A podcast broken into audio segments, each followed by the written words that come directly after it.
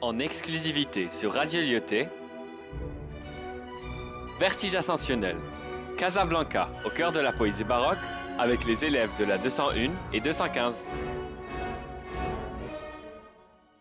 S'élançant vers un ciel bleu, rempli d'étoiles, se comparant à un beau oiseau gracieux.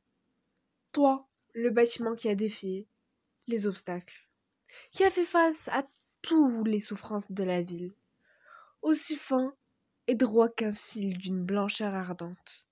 Ton architecture te met en valeur et te différencie de tout autre bâtiment d'une ville.